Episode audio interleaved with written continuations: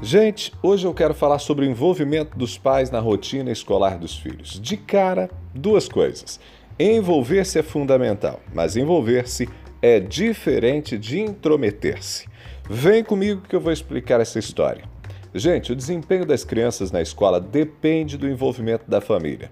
A família precisa se interessar pelo aprendizado efetivo, e isso é demonstrado primeiro em casa. Os pais devem querer saber sobre o que aconteceu, o que acontece na escola, sobre o que a criança aprendeu, devem olhar cadernos, livros, observar as atividades.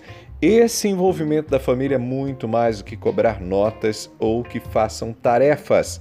Trata-se de viver o dia a dia escolar.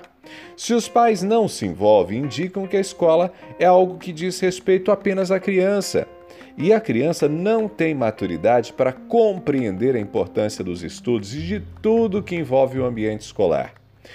Mostrar-se entusiasmado, comprometido com o aprendizado da criança faz toda a diferença. Os pais devem motivar os filhos, mostrar que aprender é difícil, sim, mas que o conhecimento vale a pena. Se os pais falam mal da escola, falam mal dos professores, se apenas relacionam o estudo com carreira, trabalho, os pais demonstram que estudar é um fardo Além disso, na infância, até mesmo na adolescência, fazer essa relação entre o estudo e o mundo do trabalho não explica muita coisa sobre a importância do conhecimento e logo a criança se sente enganada.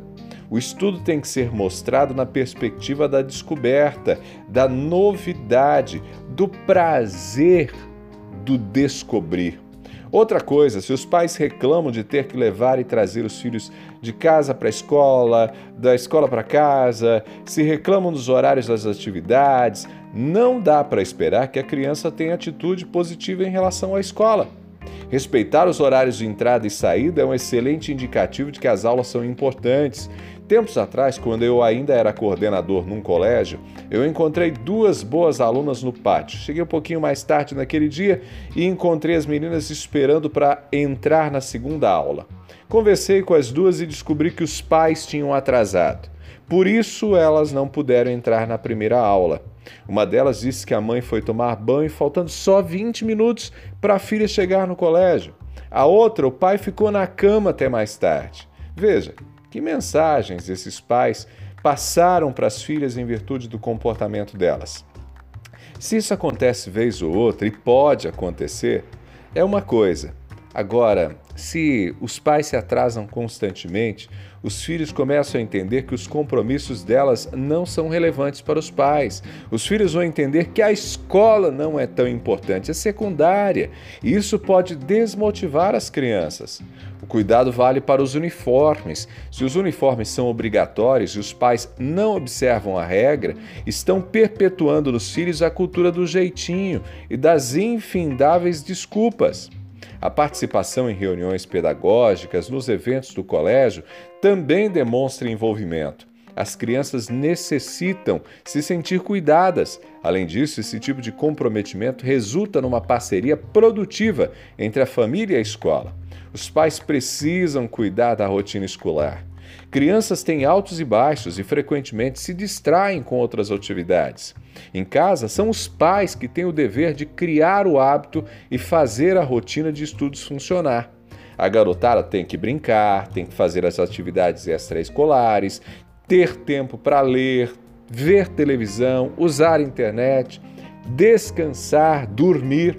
Mas cabe aos pais monitorarem essas rotinas todas.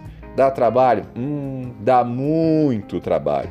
Muito trabalho. Mas ser pai e mãe é viver a experiência e a responsabilidade de educar uma criança de forma plena.